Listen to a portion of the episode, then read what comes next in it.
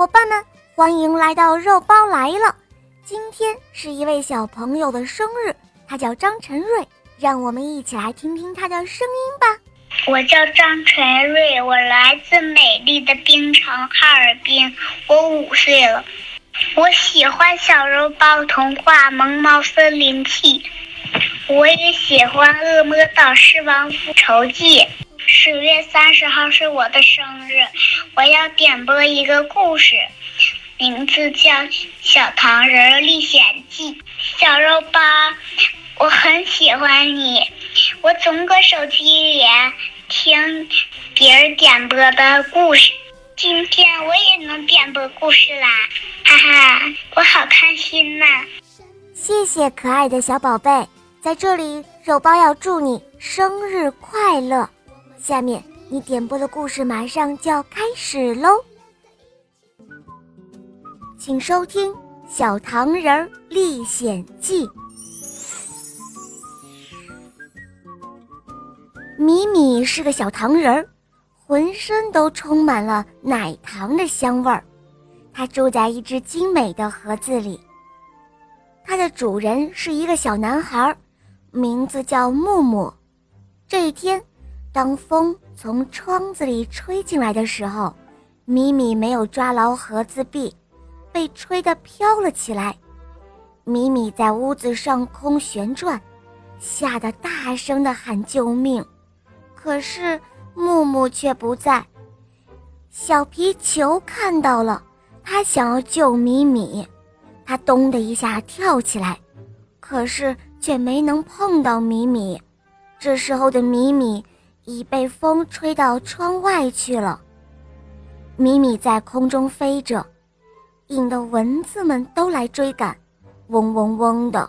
蚊子们边追米米边得意地想：“哈哈，追到这个小人儿，要大大的美餐一顿了。”苍蝇们看到了，也来追米米。蚊子不想让苍蝇分享，就和苍蝇打了起来。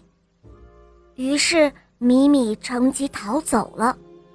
米米还想再飞得远一些，风儿却把它送到地面上来了。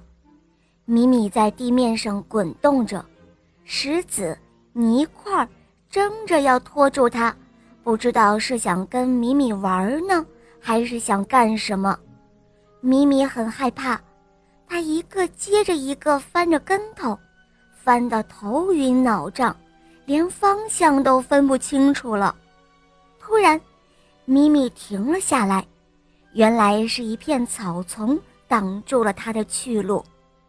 咪咪大口大口地喘着气，正想好好休息一下，这时候有一只青蛙不知从什么地方跳了出来，一下子扑住了咪咪。“啊，求求你不要吃我！”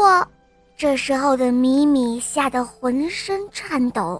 “哦，我不会吃你的。”青蛙说道，“把你带回家，跟我的孩子们玩。”青蛙的孩子小蝌蚪住在水里，米米可不想到水中去。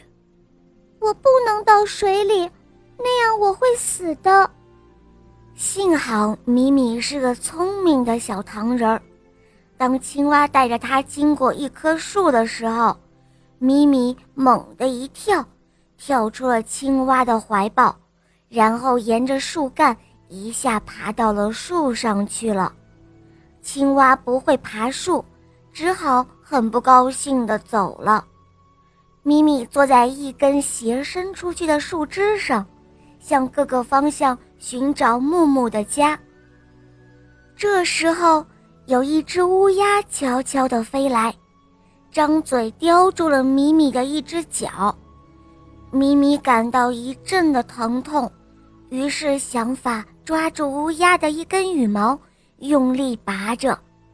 乌鸦张嘴要骂他，米米就带着乌鸦的羽毛从空中掉了下去。啊！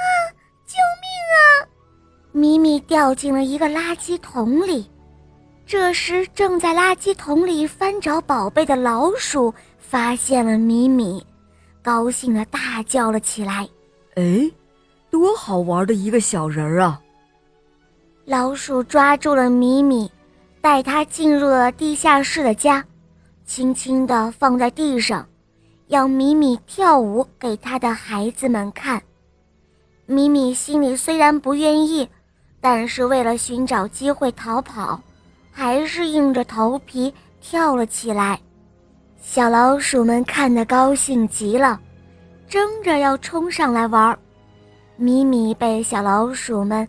呼来唤去，一会儿飞起来，一会儿脑袋撞在天花板上，一会儿又被挤压得透不过气来。突然，米米发现天花板上有一个半开着的天窗，他心里一阵的高兴。趁小老鼠们再一次把它抛向天花板时，他敏捷的一跳，跳出了天窗。这时候。天已经黑了，米米没有地方过夜，就随便找了一块大石头，想要靠着大石头过上一夜，准备第二天继续去寻找木木的家。忽然，一个黑影冲到了米米面前，大声的喊道：“嘿，你是谁？快走开，这是我的地盘！”原来是一只癞蛤蟆，大石头下面刚好是他的家。米米看到，赶快逃走。他糊里糊涂的乱跑，最后不知道怎么爬上了一户人家的屋顶。折腾了一天，米米实在是太累了，他一头就倒在屋瓦中，昏了过去。这户人家其实就是木木的家。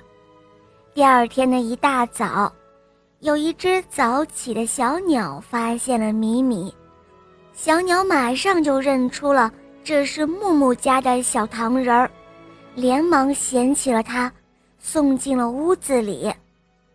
当木木醒来时，一眼就看到了窗台上的米米，他惊喜的。把眼睛揉了又揉，然后狂呼了起来，冲过去一把捧起了米米。从这以后，风儿再也没有把米米吹走了。好了，宝贝们，今天的故事肉包就讲到这儿了。张晨瑞小朋友点播的故事好听吗？嗯，你也可以找肉包点播故事哦。打开公众号，搜索“肉包来了”，关注我。在那儿可以给我留言，也可以在喜马拉雅搜索“小肉包童话《恶魔岛狮王复仇记》，有六十集，非常好听哦。小伙伴们赶快搜索收听吧。好啦，张晨瑞小宝贝，我们一起跟小朋友们说再见吧，好吗？小朋友们再见啦。嗯，宝贝们，我们明天再见哦，么么哒。